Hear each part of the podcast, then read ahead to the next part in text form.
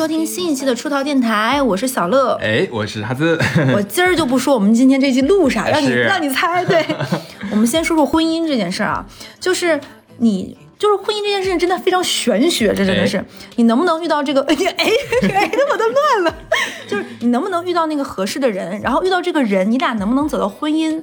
就算走到婚姻，你们俩能不能就是过下去，同甘共苦，非常的玄妙了。嗯然后你就算跟这个人还走到婚姻嘛，就不是两个人的事儿了。你的公婆呀，这种七大姑八大姨能不能好相处？就算这个就取决于你上辈子做人做的怎么样了。佛前苦苦求了几千遍，对不对？就算两个人七大姑八大八大姨都不是错，那只是当下这个时间点，对不对？对日子是后后面呢，对不对？你的福气在后面呢。你们两个能不能同频？你成长，他能不能成长？这个人说白了就是是不是那个绩优股，对不对？和你一起为这个家庭里添砖加瓦。其实这个事情啊，除了个人的这个经营能力，嗯你的缘分啊、运气啊，其实两者缺一不可。没错，我觉得这种关系，其实你如果把它换算到这个职场里面，其实也说得通，不觉得吗？是的，，是的，非常的对，就是你能不能遇到自己满意的那个工作岗位？就算你有这种心仪的岗位，你能不能进入到你特别特别想去中意的那家公司？然后进了这家公司，你和你的这个领导呀、同事啊相处的怎么样？是不是一个和谐的这样的氛围？嗯，然后你进了这家公司，当下是不是挺好？那你能不能和这家公司共同成长？他有没有给你一个很好的发展空间、实业空间？会不会这个公司干着干着说要跟你解约，或者这个公司自己经营不下去了？所以很多人都说说你找工作这个东西，其实跟你找男朋友、找女朋友一样的，没差，对。对，那我们电台就聊过很多期，哎，要切入到我们这期主题了，对不对？嗯盖了一个这么高度的这个我估，计前面很多人都会困惑，你们这期到底想讲情感还是想讲职场？这不都是你们爱听的吗？这不都是我们王牌节目吗？对不对？你们都想听，哎，我们夹叙夹议。就是听我们电台也知道，其实我们聊过很多职场相关的话题吧。其实是常聊常新的，因为你班儿都是一直在上，对不对？对你上上到六十岁呢。对，雷也是越踩越多的。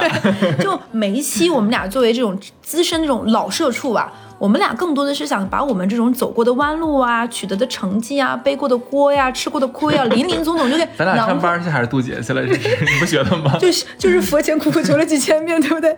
我们就是希望把我们这些都是开诚布公的，就是知无不言言无不尽的，就跟你们说，希望听我们电台这些大朋友小朋友们能够少、少走一些弯路吧，能在你的职场上呢能够避开雷区呀、升级打怪更顺利、更稳妥一些。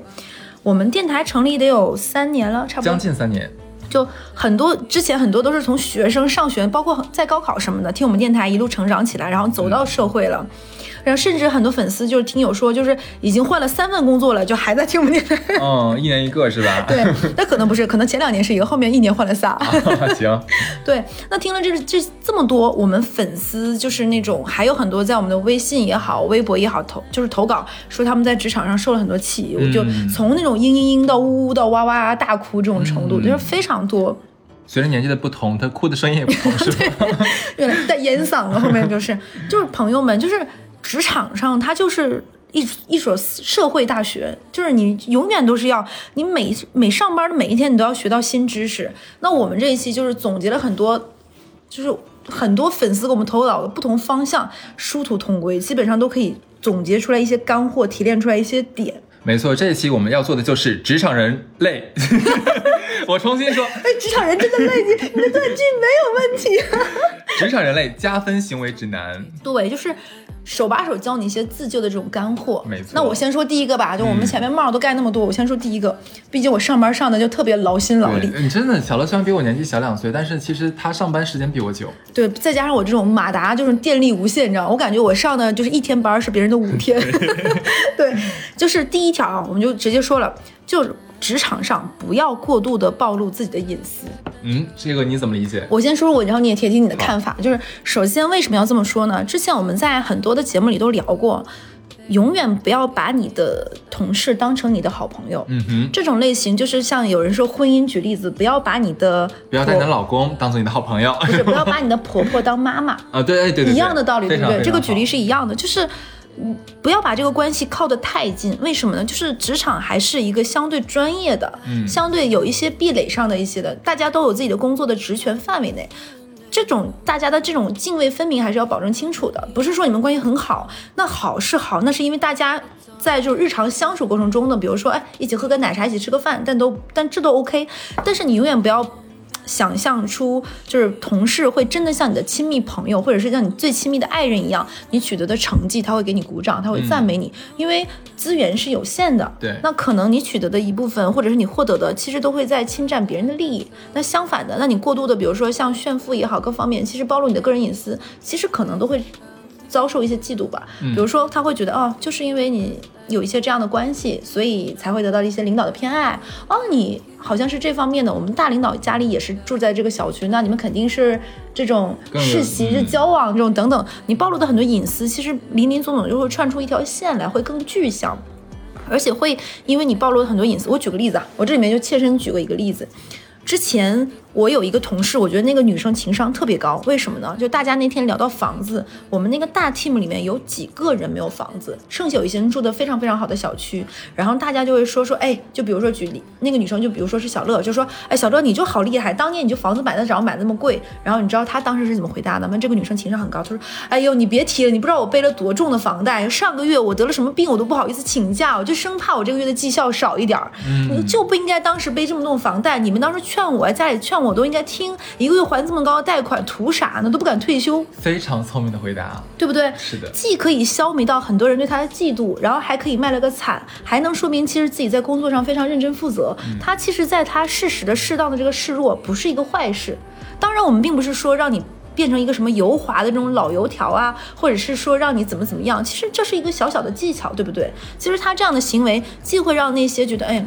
就你怎么怎么样，就我是租房子这种有一些酸酸的人的心理抚平了一些，然后适当的还说，哎，上个月其实我可能某些进度做得慢，是因为我生病了，我还没请假，其实挺不容易的，对不对？嗯，我就。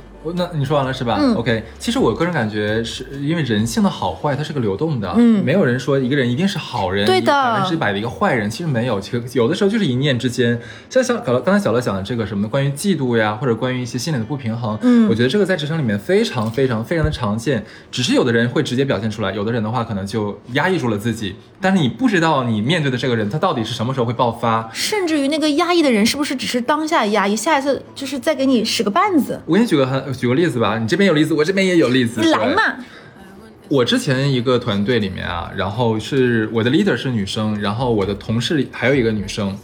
本来呢，他俩关系是蛮好的，因为我们团队里面基本都是男的，正好两个女的可能走的会近一些。我们这个领导他的个人情况保护的非常非常非常好。我们我说句实话，我跟他大概工作半年之后，我才知道他的实际年纪。嗯，然后我们也不知道他婚否，我们也不知道他是否有孩子，因为他比我要大十几岁。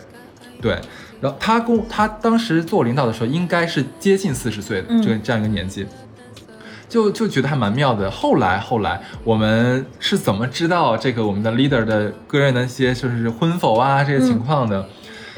有一天就是我们顶头的领导换人了，然后我不是说我的同事不是还有个女孩吗？这个女孩就抓住了一些不太见得光的一些机会，然后就想爬上来。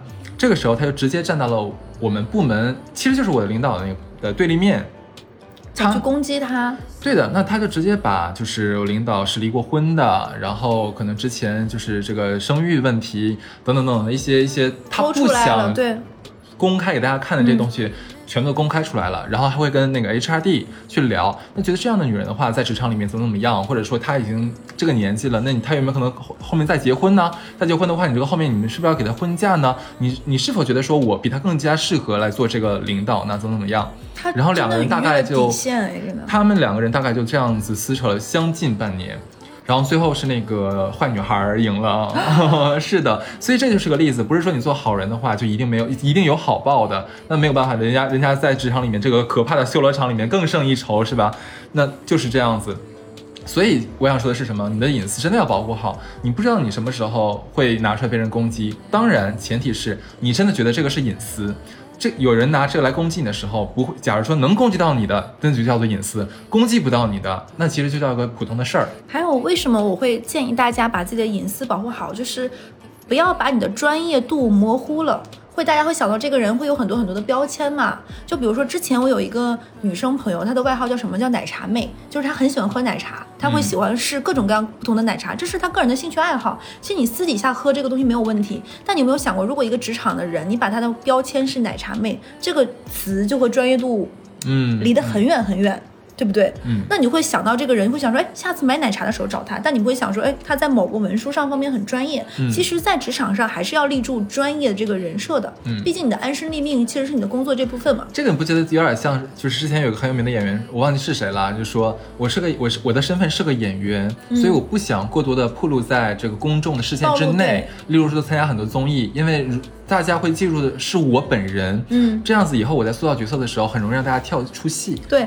那我那第一点差不多就说完了。其实我们讲的也蛮细的。那我们就说第二个啊，这真是我前几年吃过最大的亏总结出来的教训。嗯这是我个人的血泪教训，就是如果你的能力和精力有限，不要接更多的活儿，多做未必对。哎，就是你，对啊，这是条我。就你自己来对讲好，了。这真的是，所以我跟你说这一期是干货是为什么？这真的是我上了八年班前三四年犯过最大的错误。我觉得你这样说出来的话，大家可能对你会有颠覆的认知。哎，是因为这个样子，就是我在工作上有的时候基本上可以说是紧稀咕咕，没夸张，苏真的培盛了。真的是这个样子，就是所有那种特别差擦屁的活我都愿意干，领导任何时候随机交付的一些非常非常急的活我都愿意接。就我做了非常非常多的这个事情，似乎老板会觉得，哎，再给你一点点活儿也没有什么。然后呢，但是还有一些人他们会很多很容易卖惨，嗯，他们会在领导面前适时的表现说，哎，哪哪哪几个部门真的好难沟通啊，就是气到泪眼婆娑，红着眼眶回来，说是被他们气的，或者是说某某某部门和我在交接的时候特别的交接不清楚，其实就是多亏老板你这个时候及时出现，不然的话我就要受受委屈、受欺负了。或者是说，尽量把这个工作，比如说很容易讲的稍微有一点点波折，然后包装和装点一下，这些人反倒比你获得的这种表扬呀，最后的结果其实会好一些的。我大概吃过两三年这样的弯路。你要不要仔细想一下，你最最累的一天就是接了多少根本不该你干的活儿？就比如说最累的一天出现过什么事情呢？那天有很多细碎的项目，比如说那天工会要我们这边派一个人去参与参与选举，就是投票某某某事项。其实这是一个非常非常适合。就是新新人新人对，这是坦白说实话，就是这种杂事儿嘛。他当时想都没想说，那就让乐去吧，因为他觉得如果那个时候安排其他人，可能这个人会说我有什么什么事儿，那个人会有什么事儿，我会立马的去做。对，嗯还有一次什么事情呢？我举个例子，就在同一天哦，我先先要去工会的这个事情，然后大的 team 会定期会买一些零食作为加班嘛，那那要有人去取加班零食。那天恰好我们大 team 的几个男生都不在，我一个人在去工会之前还要去拿着拖车去拿零食，就是那种一个大的拖车上面的零食要搬上来，搬上来之后还不算哦，回来的路上还有两个姐姐跟我说，顺便把楼下的快递拿回来一下。这还没有完，当我把这些东西都拿上来的时候，走到了公司的那个就是那个闸就是闸闸机门口的时候，我的领导说说你能不能去一下，我们这边有几个什么什么什么的人要去门口接待，我先把这个东西放进来，然后再去楼下接几楼下那几个客户，然后再去工会。工会的过程当中，投投票的过程当中，我还要写这个 PPT，这个 P PPT 的要求的规格特别特别高，是我们这边。类似于董事会的常规会议，然后你还要给他写对应的，相当于每个 PPT 下面会有文字备注，比如说一些详细的数字啊，什么被 Q 到的一些内容，这就算了。在这个过程中呢，我还要负责给那些今天来参会，但是已经到了中午的人订饭。嗯，然后这个饭呢，老板还说又要很好分，又要很好拿，还记得点水果，然后还要考虑到大家可能有忌口，因为有有有中国人还有外国人。对，在这个中回来的时候呢，开完这个会，然后我要先把我的电脑放到位置上，然后再下去取外卖，取完外卖回来再大家分好。嗯，过程中我还要记得买手套，买手套因为我点的是披萨，啊，然后你还要回去把手套什么乱七八糟准准备好，这就算了，对不对？还要配好纸巾和消毒纸巾，擦擦手的。然后呢，这个会结束之后呢，还要把他们带去另外一个地方可以休息和办公，要给他们弄好一个另另外的会议室。过程中还要把他们另外休息的会议室订好。嗯然后呢，这个过程中回来之后还要把下午其他的工作做完，嗯，然后还要写日报和周报。晚上的时候还要给你顶头上司的儿子还是女儿做手工作业。对，这就是我一天，这是我上班的前两三年就是这么过的。前两三年也倒还好。对，但是为什么要说多做或多多做未必是对呢？就是你一直保持这个状态，你是时刻高度紧绷的。嗯，有一天出现什么状况呢？我有一天真的生病了，生病生到没有办法进公司的那段时间，可能上海可能类似于流感乱七八糟的吧，我去不了公司。我们当时真的大 team 出现，因为我不在开不了会，因为我那个材料平时没有我的秘诀，没有人做得了，因为我做不了这个会开不了。但是当时没有任何人觉得小乐好重要啊，他不在这个会开不了，所有的人的第一反应都是，那你不能来一下吗？但我那天得了乙流，真的来不了。嗯，然后呢，另外的一些人的反应就是，啊。另外有些人的反应是什么呢？他是故意的，啊，他就是想在领导面前显示他的重要性，所以他故意让自己这个样子，然后让你们所有人看不了，让大家难堪。还有一些人的反是什么呢？是，哎，那你为什么之前不会把这个东西按流程梳理好，让你有个秘诀呢？嗯，但并没有任何一个人觉得你太辛苦了，你这么重要，之前做了很多不该你做的事情，没有任何一个职场其他同事会想到这一点，这也是促使我换这份工作的原因。所以这就是作为一个职场老社畜，给那些上班两三年，恰好跟我当时的状态一样，要说的好像很心酸，对不对？确实是蛮 心酸的。但我要说很 tough 的话了，真的，我觉得是你自己的问题，真对我实话是。这个有性格上的问题。我觉得你做这些事情没有问题，但是应该能，就是你做这些事情肯定是有目的嘛。嗯如果说你能达到你的目的的话是 OK 的，但是其实你就有点像烂好人了，就是谁都活着是很多都帮忙，就是所谓的那种便利贴女孩儿，没有人但是我客客观说实话，这就是我当时从学生时代交朋友的心态到职场上我没有立住的。就像我刚才第一点，第一点和第二点是连锁的。对我当时觉得还好啊，也没有多麻烦，就帮人做一下。其实你们有没有发现，很多人不是这个样子，他会设立好自己泾渭分明的边界。其实这一点并不是坏处，你有一段时间让自己轻松，其实是可以想清楚更多的事情。你可以复盘，你把自己撑得那么满那么崩，你就做不了这些，你就一直在这种事务性的工会里来回倒啊倒啊倒，你没有办法有成长。嗯，所以你会慢慢发现，好像你每天做的很满，但这个满其实是没有意义的。就是领导不会说记惦记到你的重要性，嗯。他可能更多的是想说，哦，我当时想用想用人来干活的时候，那他是最好的选择。你是那个救火队员，嗯，但可能你并不能成为那个大项目的负责人。他可能会找一个什么活儿都推，但是他能关键时刻，哎，关键时刻他蹦出来的这样的一个人。除非你的领导真的是个蛮有心的人，嗯，你不能，但是这就是说了，你没有办法选择你的领导，你不能指望你的领导是一个什么什么样的人，对，对吧？这个是。那这一点差不多也小类学了学类史，对我刚刚已经说到个眼角快要犯，也夸张了没有？哎，我们第二点其实说的也蛮也蛮透的了。嗯那我们说到第三点啊，前两点都是从我本位出发，就是说我走过的弯路，我的教训。那第三点，我换一个角度，就是说我作为受众方，就受 对受零儿，对职场零上儿就是我相当于我接受别人信息的人，嗯我的我的一些我的建议啊，就是怎么说呢？有的人明明这个活儿很复杂，我愿为什么愿意帮他做？那就是因为他态度好了。你平时觉得这个人不错，对不对？你才愿意帮他。所以有的时候你在职场上拿捏好你沟通的那个态度，真的能够做到那种事半功倍的。是的，这个其实我们在里面以前讲嗯过，但是还有我觉得很多年轻一点的，年轻一点的，就是可能刚踏入社会的朋友，他可能不是很在乎这一点。对但是我们必须真的要再次重申这一点，其实非常非常的重要。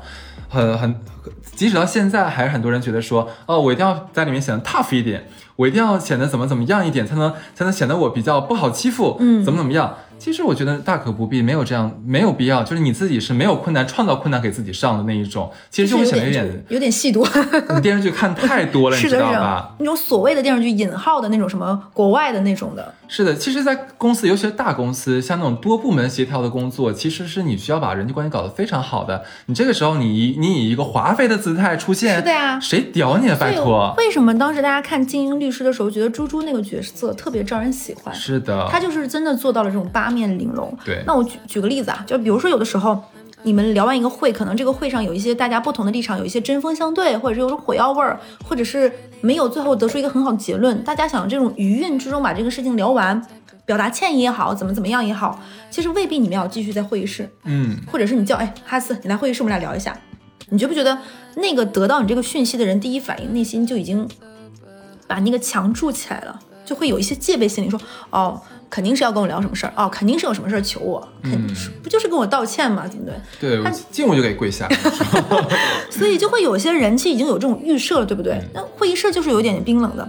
那你换个角度，就像女生上学的时候会约着彼此彼此一起上厕所，对不对？对。那你有的时候说，哎，我们下去一起买个咖啡吧，就是是不是口渴了？刚才会议室没有水，对不对？一起下去买个咖啡吧。这样的时候是不是挺好的？你们俩一起等电梯下楼去咖啡，其实就是物理离开了那个职场的那个氛围，是的。然后也没有那么多同事，也没有不会担心有人听到你们说话。那你们可以在去买咖啡的路上，然后在咖啡厅点咖啡。哎，你喜欢喝什么？我喜欢喝什么？简单就是聊两句，然后等咖啡，甚至坐在咖啡厅里把那杯咖啡喝完。这个过程中其实是一个蛮美好的、适度的。因为，因为准确，我是我觉得是应该这么表达，就是说你跟朋友、同事啊，从公司离开下楼去买咖啡这一路，等于说是你离离开了这个工作的这样一个场景。有的人说，哎，我到周末或者有假期的时候，我一定要离开上海，我一定要去，只要不在我上班的地城市的话，我就能真正的放松下来。其实刚才我们讲的这一点，就是你离开公司下楼这个这一个操作，其实就有点这个小的意味。而且你们为什么我们我俩刚才反复在说一定要进那咖啡厅，咖啡的香气，然后再加上里面那种暖暖的氤氲的这个味道氛围，其实会让所有人都放松下来。这个时候你在沟通的时候，或者说是。有的时候很很玄学，是你这个在这样一个特殊特殊的场景，你看对方，你会觉得哎，眉清目秀，顺眼一点。是。那熟悉哈斯和小乐的人都知道，就是我们俩都是聊过很多次了，我们俩是咖啡的这种重度的那个爱好者。那我们有很多喜欢喝的品牌嘛，那其中 C 少算是我们俩非常常喝的一个了。嗯。那它也是开遍了这种上海大街小巷和各种的这种 CBD 啊、写字楼什么的。对。他二零一二年创立到现在呢，也是国内最早的一些做精品咖啡的这种连锁品牌。然后我最近喝了他们家一个我觉得非常好。喝的那个新出的这种冷萃的咖啡液，我是当时，我跟大家说一个我的小技巧，我一般都不看直播，不下载那种就是抖音啊什么的，我每次都是精准的，我爱吃爱喝爱买哪几个品牌的东西了，我定向会去看他的直播间搜它，真的会便宜一些。对的，我也是觉得哎试一试看看有没有，然后我发现他们家有这个冷萃咖啡液，我个人觉得非常好喝，然后我买了一些给哈斯，你觉得怎么样？是的，我跟你说很有意思的是，就是他给我就我买的是那个长颈鹿的那个是吧？小乐给我之前，我其实，在门店里面早都喝过这个咖啡豆了，你知道吧？然后我没想到他们家出的这个液体的这个咖啡液，跟线下喝到的味道其实是一样的。因为它采用的都是那个低温的冷萃技术嘛，所以它是最大成员。就很多人愿意喝咖啡那种老老饕的，另外就老咖，他们喜欢喝的是那种。店里面那个鲜煮咖啡的那个味儿，其实你会发现它锅气，它是不是跟那个鲜煮的味儿是一样的？对你刚才就讲一个很有意思一点，就是咖长颈鹿咖啡。嗯，其实你当时给我这个的时候，我还挺挺觉得挺有意思的。我我开始以为是可能是哪个地方的某一种豆子叫长颈鹿。其实不是，我还真是特意研究了一下，他们家是根据那个烘焙的深度，由深到浅分了四个线，都是以动物来命名的。长颈鹿是烘焙的，是长颈，呃，我先一个个来讲啊。烘焙最最深的那一款叫做斑马，哦，对，斑马咖啡豆，它那个就是非常的苦，然后它那个醇香的话是需要你真的是非常品一品，咂吧咂吧，好好的咂吧咂吧，能喝得出来，你知道吧？这个我觉得比较专业像一点。然后下一档就是中中深度的一个烘焙深度，其实就是我们说的长颈鹿了。啊，就属于大众皆可的这种的。为什么？其实大家都愿意喝就是中深度会多一点点啊，是因为它里面其实你仔细品，里面会有那个就是太妃糖和巧克力的醇香。啊，这个味道还蛮……我觉得这个不管是刚喝咖啡，或者说你经常喝咖啡的人，对这个味道，我觉得所有人都接受得了，非常喜欢。还有什么？呃，再往我就说最下面那一档，那那一档好了，叫做那个呃烘焙最浅的，叫做火烈鸟。嗯，火烈鸟的话，因为它比较浅，所以它味道会比较清淡一些，它有点像那种甜酸味，呃，不是甜酸味，就是酸味会稍微浓一点点。但是呢，它里面会有花果的清香，这个就很适合夏天用来喝冰咖啡，就很有这种夏天的气息，对不对？喝完就变成粉红色。哎，那这里。那我我觉得它有一点很好，就是它每个都是小小一包嘛，就带出门也很方便。其实它这种冷萃咖啡液，你平时放在家里冰箱里，你每天早上出门拿一包就可以带到公司喝，或者是路上你带保温杯喝都可以。因为你不一定今天去哪儿，然后那个地方正好有你想喝那个牌子的咖啡，对吧？没错。哎，那我们说回来啊，说说完刚刚那一点之后，到了第四点啊，那我们再想一想，就是就是汇报工作前，我个人觉得一定要打个副稿。嗯，人不要打无准备之仗，非常非常重要。就是哪怕是非常非常细碎的一个很一个点，就老板只是进去问你一个话，你都要你都要去准备好，就是因为你永远没有办法哪句话哪件事就会影响到别人对你的判断。呃，这个是这个，我觉得我身上的例子会会非常非常的多。你说你说，因为我刚上班的时候，其实就是比较那种急功。急功近利的那种人，你知道吧？哎，你对自己真的很下手很狠哎，就是评价的。会的，我我我觉得也不是我一个人的问题，其实很多刚刚毕业的这个这个学生，其实都是那种踌躇满志的，嗯很想在职场里面尽快表现，得到领导的认可，领导得得到周围同事的认可。这个时候其实经常会就是行动变形，知道吧？嗯，就可能领导会随便问你个问题啊，或者领导找你聊个什么东西，你这个时候可能就没有带脑子，或者说你脑子凌乱的时候，就主动的去叭叭叭叭叭叭去发言乱发言。有些人真的张口就来，你知道吗？其实这个就是我吃了很多亏。我有一次领导真的是直接跟我讲说，就是小哈，下次你可以提前想一想，理清楚，你今天来找我，现在这五分钟你要跟我说什么，你想要达到什么样的目的？嗯，哎他说的非常非常的委婉和客气委婉，知道吧？正常的话就说说的什么那什么玩意儿哈，对不对？想好了再回来跟我讲。他没有，他说的非常的委婉。那一次也让我觉得好像是脑袋噔儿有根弦搭上了，但是没有让我彻底改正，你知道吧？什么时候彻底改正呢？是我大概工作个大概半年左右的时间，也是半年左右时间，我有其他的同事，我看到了他怎么去跟领导平时在汇报，不管什么时候，领导问个什么问题，怎么怎么样的话，人家都有条有理的把所有的，就我跟你讲，甚至有的时候他会涉及到自己的表情都有。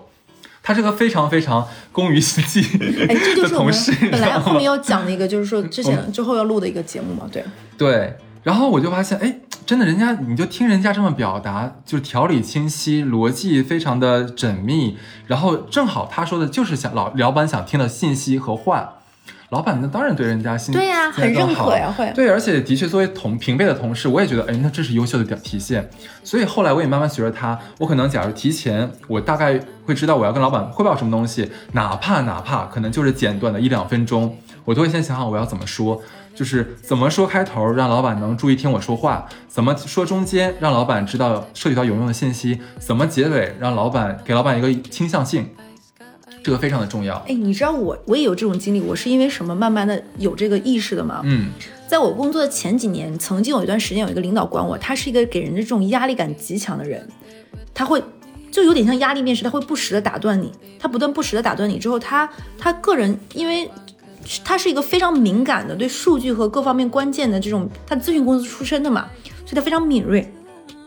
然后作为这种上学的时候一直是好学生的人，其实刚刚在下面的时候是有点崩溃的。刚上班第一年、第二年会觉得，哎，我上手很快，对不对？学习能力又很强，做事其实游刃有余。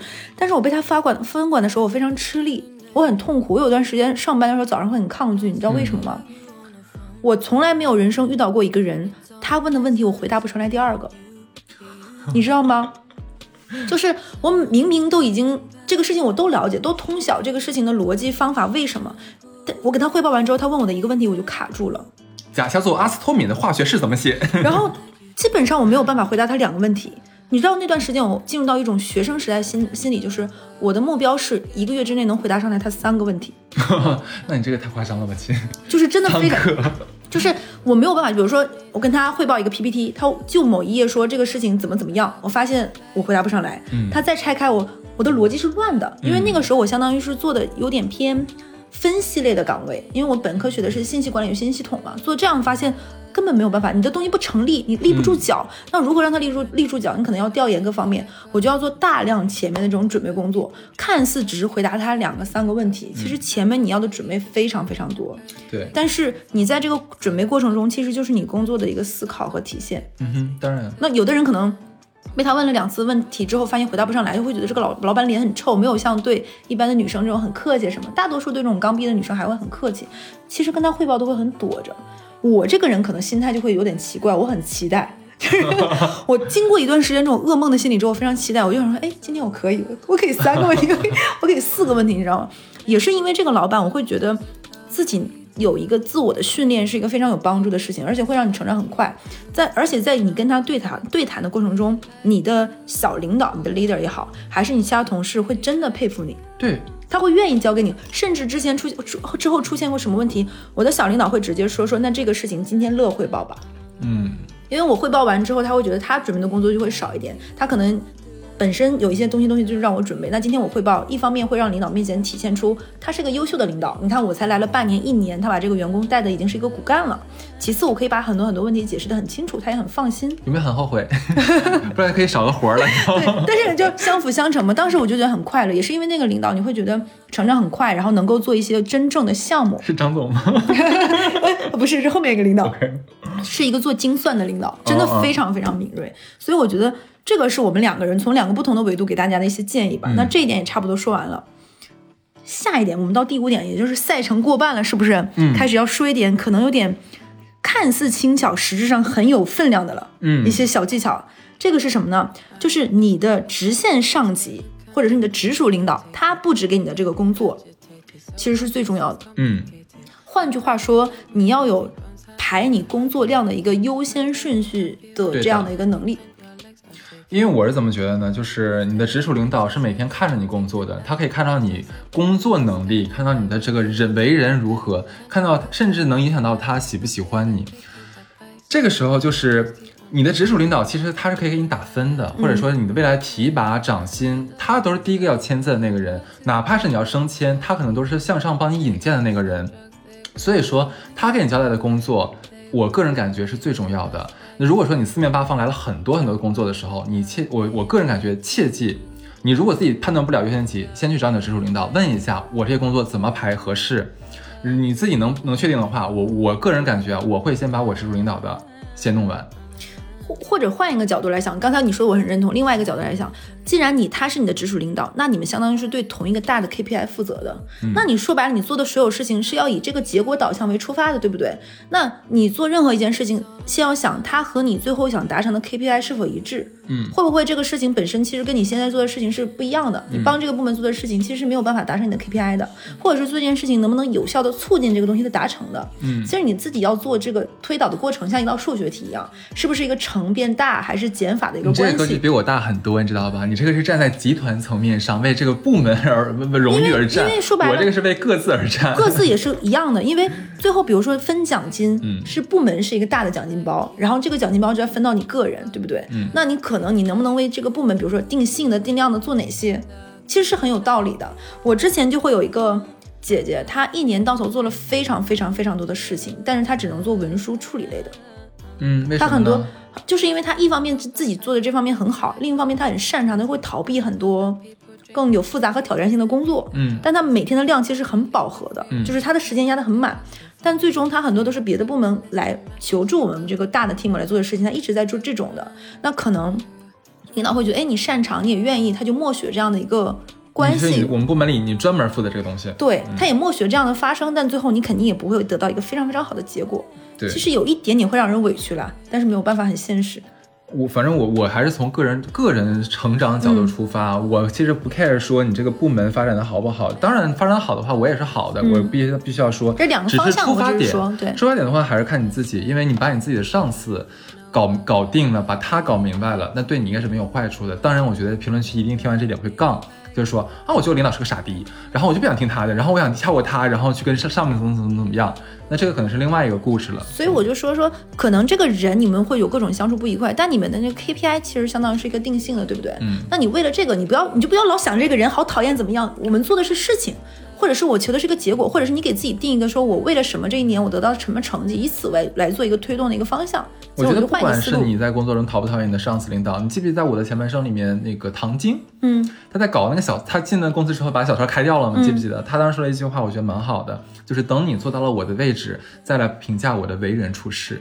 就是你现在还只是个下属的时候，大家都你你在指责你的上司的时候，我跟你讲一点意义都没有。就屁股决定脑袋，徒增你的领导对你的厌恶，徒增未来领导给你使绊子的这个概率，嗯，知道吧？嗯，OK。哎，我们说完这点，就是再说下一条，第六条了，应该它差不多到一半了，对不对？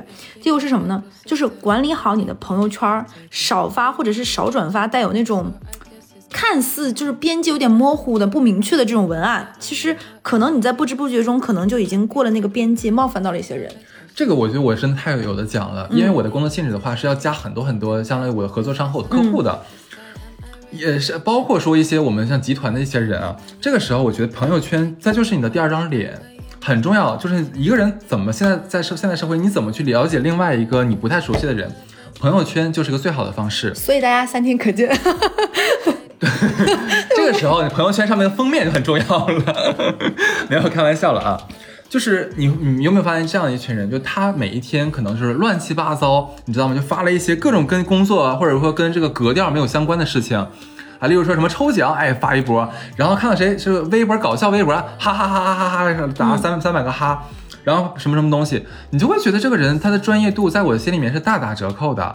我会在想你每天在在在干什么？你这么多时间没有在工作，没有在精进你的这个专业技能，然后你天天在哈哈哈哈，会让我觉得很奇怪。然后第二类，我觉得那一类真的要小心小心一点点。这个是我们碰到的。你还记得我之前有很多项目，不是有很多项目，有一个项目是在那宁夏，嗯，你记得吧？宁夏那边，呃，其实是那个回族的朋友会更多一些，那他们有自己的宗教信仰，对不对？结果就是当时我们大 team 里面就会有一个朋友在朋友圈。发了一个就是有点像是反对宗教的这样的一个言论，呃，不是，就是转的那公众号，不是很友好，可能会让不不用说了，就是非常非常的不友好，就直接是抵制的那一种，知道吧？关键是他也在我们那个大群里面，其实人家如果想看的话能看得到，就是为了这个问题，你知道吗？所以我们上上上面的人会找他去聊这个问题，把你的这个东西管好，或者要不然你就别发，发的话你自己是。屏蔽呀，分分组这个东西你知道吧？所以说，我觉得这个作为你的第二张名片、第二张脸，你的朋友圈和你的社交媒体，真的真的要相对来说谨言慎行。是的，因为你确实是不知道大家会站在不同立场，各方面可能你一些还有一些就是可能这个东西它后面会有一些反转等等等等吧。嗯嗯，包括你工作上的一些事情，不要把它当记事本，对，除非你能做好分组。是，所以我觉得这个，我觉得年轻一点的朋友。可能啊，没有太意识到这个的重重要性。像我们这种趟过雷的人，都非常非常懂得朋友圈发什么，什么不能发。我们是太了解了，每天发的频次啊，这个东西我就要控制好。我为什么说这件事情有反转呢？就是之前我在上一份工作里面有一件什么事情呢？我们另外一个大的 team 做了一个，就是这种非常大头的一个广告。然后呢，很多其他的协同部门都会发一些鼓励啊、转发，对不对？嗯，转发。然后。我当时还是一个刚毕业没有多多久的新人，我当时在玩，我没有看到。其实坦白说，以我当时的阅历，可能我也就转发了，因为哎大家都转发，我就转发。结果呢，我们 team 的一个同事呢，他就转发了。当天晚上，我们这个 team 大概几十个人的时候，有一个领导就单独艾特他，怎么就显到你了呢？哦，真的？因为我们这你知道吧？就是我说的反转是什么？其实两个之间有上层的不和谐的关系，只是我们不知道而已。然后呢，后面这个事情发酵的非常非常的夸张，所以可能就是这这种你认为的什么什么互动，未必是这样的一个对，嗯，可能我讲的比较含蓄，但我希望大家讲太含蓄了，我都没听懂，实话。那我就说下一条对，还有就是什么呢？这句话放在职场、放在生活、放在婚姻、放在渣男渣女上都非常适合。嗯，凡走过必留下痕迹。嗯嗯嗯嗯，对，就工作上是，生活上是什么方面都是。这个这个，其实我在之前节目里面我已经强调过一次了，尤其是我们做金融的，嗯，因为很容易进去，你知道吧？所以所以说，你是不是有很多同事也在里面？哎，就我刚才给你讲的那个坏女生，你记得吧？就是抢了那个我领导那个那个那个位置的坏女生，她刚刚判刑，是的，刚刚判刑。我们这个行业真的是对，所以说还是要谨言慎行吧，对。它这个其实我觉得是，呃，如果说啊，就往大了说，那就像我刚才讲的，我们这个行业，那你很容易说不小心，那可能一只脚踏进去了，对不对？这个时候我们每一次讲像签字，然后像我们过审的合同，然后我们包括说的聊天记录，我们每个人绝对不会删的，绝对都有备份的，这是其一。往小了讲，那可能不像我们这种比较比较特殊一点的行业，普通正常的行业，其他行业也一样的。那假如说你在部门里面这个东西你没有。存好档，你做的这个文件或者你做的这个 PPT，你做的提案，那假如被别人剽窃了，对，那你怎么证明是你自己的弄的呢？对吧？然后再再加平常你又跟你上直属上司关系不好，再加上你又不愿意做更多的事情，是不是？然后朋友圈起来了朋友圈天天发一些有的没的，是不是？领导肯定说绝对不是你写的，绝对不是你写的，对不对？哎，我们说了这么多，我们再说一个大道至简的一件事情啊，就是。这个事情啊，就已经不是说上班的人，应该是小朋友，咱们到大家教小孩出去说话都要学会的一个事情，就是要跟叔叔说谢谢啊，跟阿姨说谢谢拿了人家东西，或者是说这事儿你做的不对，是不是应该跟另外一个小朋友道歉呀？对啊就处理那种幼儿园小朋友该有的纠纷，就是学会说谢谢和对不起。结果很多成年人在职场上真的头很铁，嘴很硬。这个他即使说了这个对不起和说了这个谢谢，其实也达不到他想达到的那个目的。那很多人就会说，那我就错了呗，哦，你还有理哦。对，或者是说，那不就这么点小事儿，不谢谢你完了吗？何必上纲上线的？是不是有很多人说这种特别让人，你说反倒不如不说这种特别讨人厌的话？对，包括说一些领导可能在会议上面，他想批评或者想表扬某些同事啊，人家那个表扬啊，真的是能就是。如沐春风。哎，每一句话都说到你心坎里去。你说，哎，没错，我可我可能就是这么优秀，是不是？对，然后想想如果想批判某个同事的话，人家那个批评的话，就觉得那个会让那个人觉得，对呀、我怎么会这个样子呢我？跟你说，曾经有一个人领导，他不用批评我，他只要站在我面前跟我，比如说他他把我叫到会议室，他他前面在说话之前留出去那十秒的空隙的那个，我就会觉得已经让我压力到面红耳赤，我这事儿做的特别不对了。我的天哪！就是这种语言的艺术和这个节奏，真的分寸感的拿捏太厉害了。但这绝对是我们小乐的道德感要道道道德要求特别高。我跟你讲，你碰到不要脸的，他中间停了一个小时，他都没有感他说觉：“。老板你是结巴，老板你咋的了？你饭是不是有点噎挺？” 对，所以我觉得真的在职场里面会如何表达这个谢谢和这个对不起，当然不是这两个词，它其实有更深的意思。对我觉得很重要，是个玄学，呃，不是个学问。它是是一种情绪上的和氛围上的这种情感上的谢谢和对不起，但是肯定不是说谢谢啊对不起这个说出来，你有很多方式，就比如说小礼物这件事情，你不论是想跟别人表达谢意啊、还是想道歉，其实送礼都是一个非常好的方式，尤其是像我们国人就是这种吧，是这种传统文化。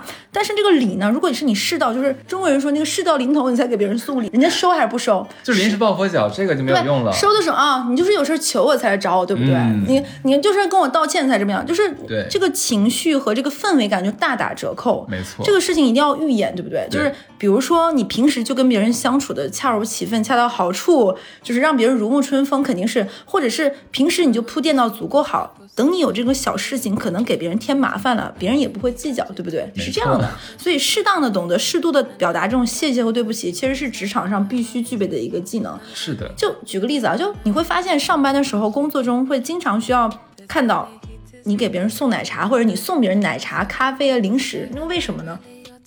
大家钱也不是大风刮来的，为就是为了就是说辛苦别人啊，表达感谢。就比如说我一一到那种年底到了这种关账的这种前夕，就是你要不然这个费用就要到明年，其实很麻烦的。你要尽快的报销，那肯定有关账的这个时间，到一个财年的结算。所以我到那个时间点，我会经常在办公室啊、采购啊、盖章啊，各种包括这种文书要跑一遍。楼上楼下上蹿下跳，为什么呢？就是因为大家希望尽快的把我这个通路快一点，法务审核合同快一点，用印快一点，上画快一点等等。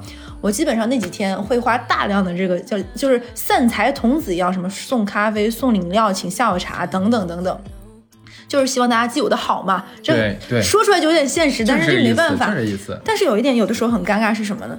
除了你，难道别人没有工作要做吗？别人不需要求人吗？大家都一样啊。你就会发现，有的时候到那个帮你做那个合同的那个小姐那里做法审的，是的她桌上咖啡已经放三四杯了，这东西其实根本喝不掉的。就就是喝都喝到他今天晚上要心悸嘛。嗯 所以这个时候你会发现，你还要表达谢意，那你又不想浪费，其实确实是不太好，怎么办？就像刚我们前面讲过的，你可以买这种 C 扫这个冷萃液，它对，它收到是不是可以当下不喝，可以没错，就是 C 扫这个牌子，我真的觉得算是咖啡里面非常非常好的一个牌子，所以说你送人的话非常拿得出手。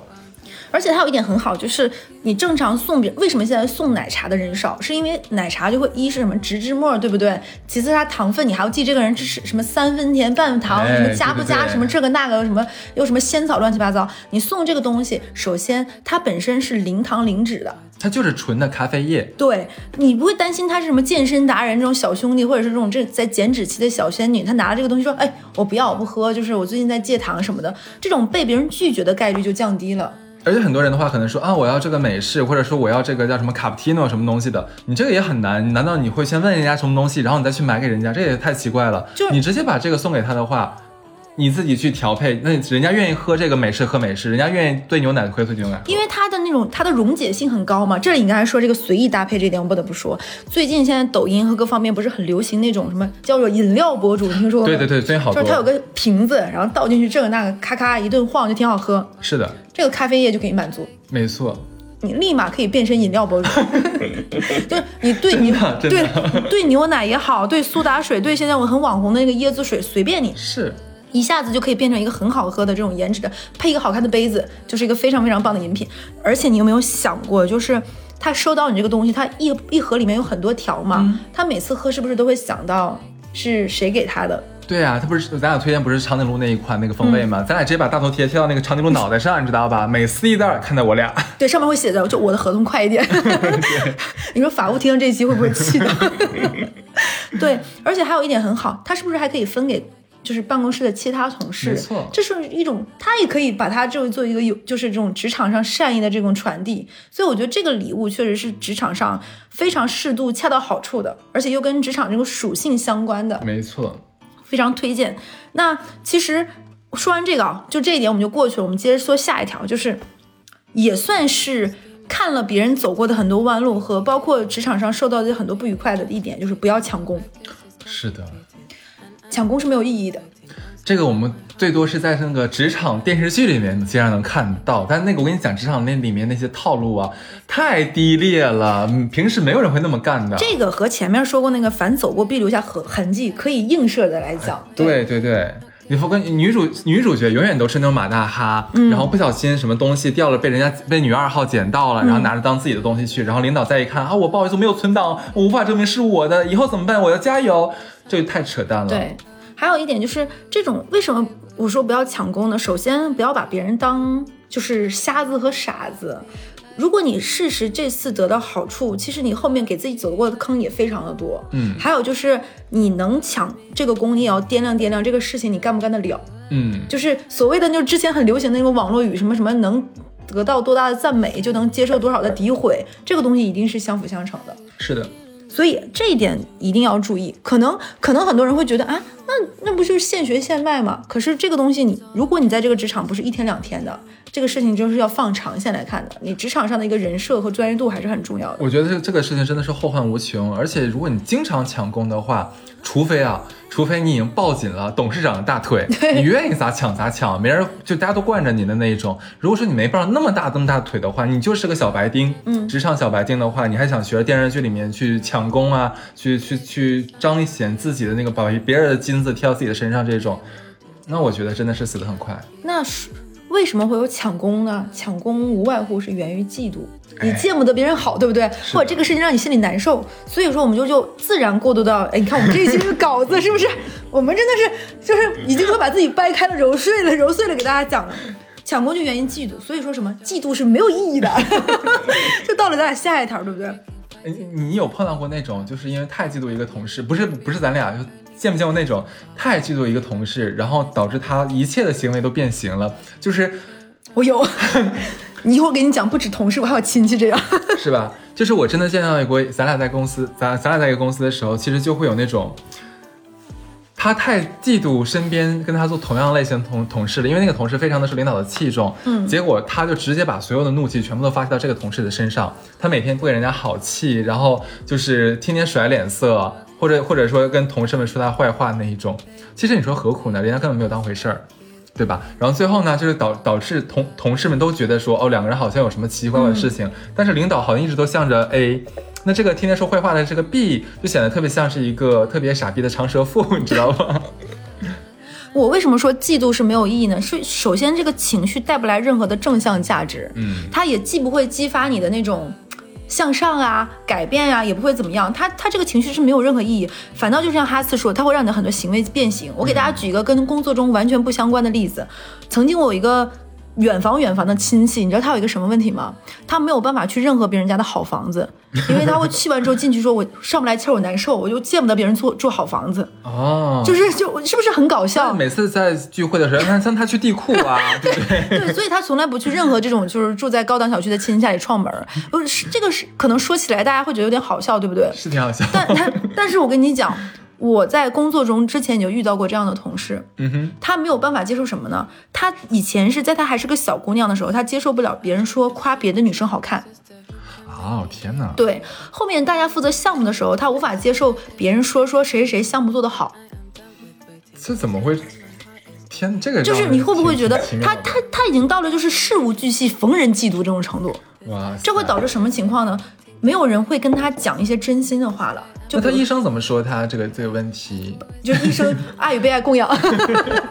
对，所以这个样子你会发现，当你的嫉妒其实是藏不住的，就像才华，就是这个人是金子乱发光。当你有这个嫉妒的苗头和情绪，其实你是很难掩盖的，别人也会发现的。所以这个样子，别人也会离你就是退避三舍，不会敢跟你交心，或者是由衷的跟你说，哎，谁谁谁好厉害，因为他跟你说这个东西，你可能他有什么好厉害的？他啥也不是啊，你不知道他怎么怎么样的，就是你的这种为什么我总觉得我知道你在说谁？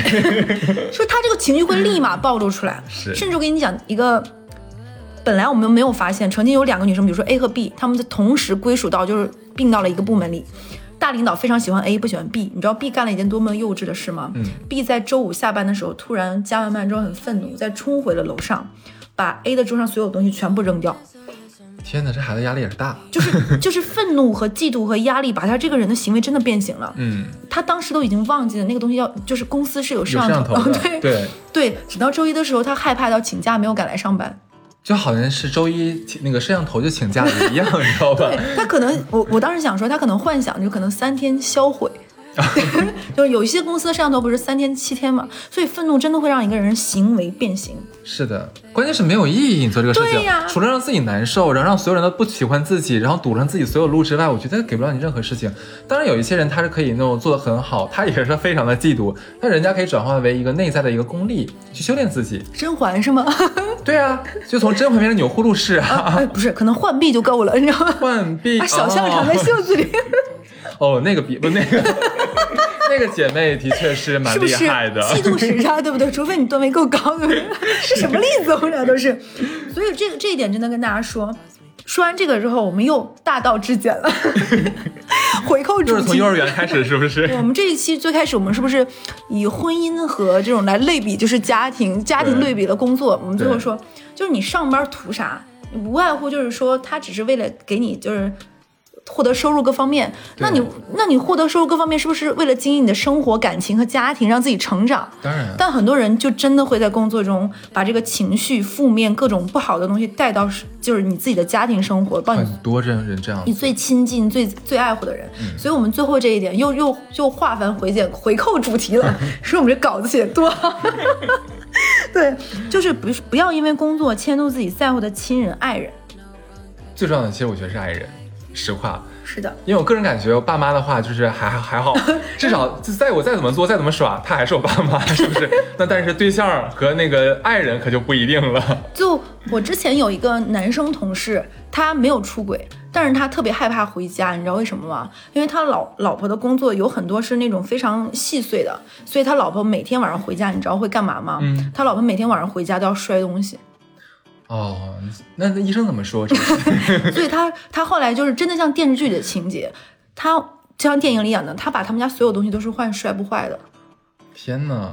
但然后他明白他他他当时可能为什么会交流到这个事情呢？因为那个时候可能大家还没有理解正向的，就是世界有心理疾病这个问题，他老婆可能需要正规的方式去解决。他当时就会觉得他老婆就是因为上班这件事情太辛苦太累，他有负面，然后他会很自责，就是因为嗯双方都要有收入嘛，大家买了很重的这样房贷，所以他老婆没办法换不了工作，也挺不容易。他没有办法别人帮他，那可能就是说把家里东西都换成不锈钢各方面，那你就想摔吧。哎呀，对吧？他后面当他明白，其实慢慢知道啊，这个东西其实有正向的干预的方法去，他老婆慢慢就走着很好的在一点，这不是一个渣男渣女的故事哦，两个人相辅相成，把这段最不愉快的经历过去了，而且还陪他老婆进行吃药抗抑郁各方面，然后慢慢他们有了宝宝，天哪！其实挺不容易的，你想想，其实我跟你讲，有个很好的办法，他老婆不知道。如果那个时候他老婆就在公司里面就喝了咖啡低造的这个长途咖啡的话，心情很好的，他不会变成这个样子的。是要说，哎，我们前面已经说了嘛，我们最后要说，其实我们最就是，如果你们收听我们这期电台，我们非常感感谢，就是 C 扫的品牌方，其实给我们大了一个福利是什么呢？是的，我们会在今天，也就是三月一号更新这期节目的同时，就这这这一天，哈哈，我们的微博就是“出逃工作室”这五个字，“出逃工作室”，我们会发起一个抽奖，就是抽十盒 C 扫的长颈鹿咖啡送给大家。哎，就算你没有在我们这个出逃工作室这个微博抽到，那我非常感谢品牌方还给了我们一个福利，就相当于你去天猫旗舰店的这个 C 扫咖啡，哇，真的，那真的太好了。你真的是够硬。对，然后你可以提我们就是出逃工作室 或者出逃 Studio，提出逃两个字就行。这么简单？你真厉害。然后还是说出逃电台吧，不如。行，那就出逃电台吧。就说出这几个字呢，原价这种九十九元的这个长颈鹿冷萃咖啡液，出逃电台定制的这个五十九元一盒，多少钱？真太有意思了，宝贝儿！我从来没有想到一天我打广告的笑笑打嗝。原价九十九，通过咱的出逃电台这这个优惠券多少钱？一般人我不告诉他，五十九。五十九。我的天哪！你猜啥时候开始？啥时候开始啊？自个儿今天妈呀！我的天哪，这我都想不到这事儿都。限时一个月只折扣，不要九十九，不要八十九，只要五十九，赶紧上车！在天猫 C 扫的旗舰店啊，五十九提出逃电台。真的很划算，真的这个这个折扣我都不知道下辈子不是不是以后未来的日子里什么时候还能出现了，那可能真就借着咱这出逃是东风，你知道吗？大家能抢得到，不开玩笑，真的这个这个折扣很少的。对，还有就是我们这期就讲的是跟职场相关的嘛就是说说归说玩归玩还是希望大家在职场上就是顺顺利利好好保护好自己没事喝喝 ceo 咖啡。对。那这期到这儿。好的期待去抽奖中奖的就是你哦。我可以笑了吗？你的好好笑。love me like you love me like you do love me like you do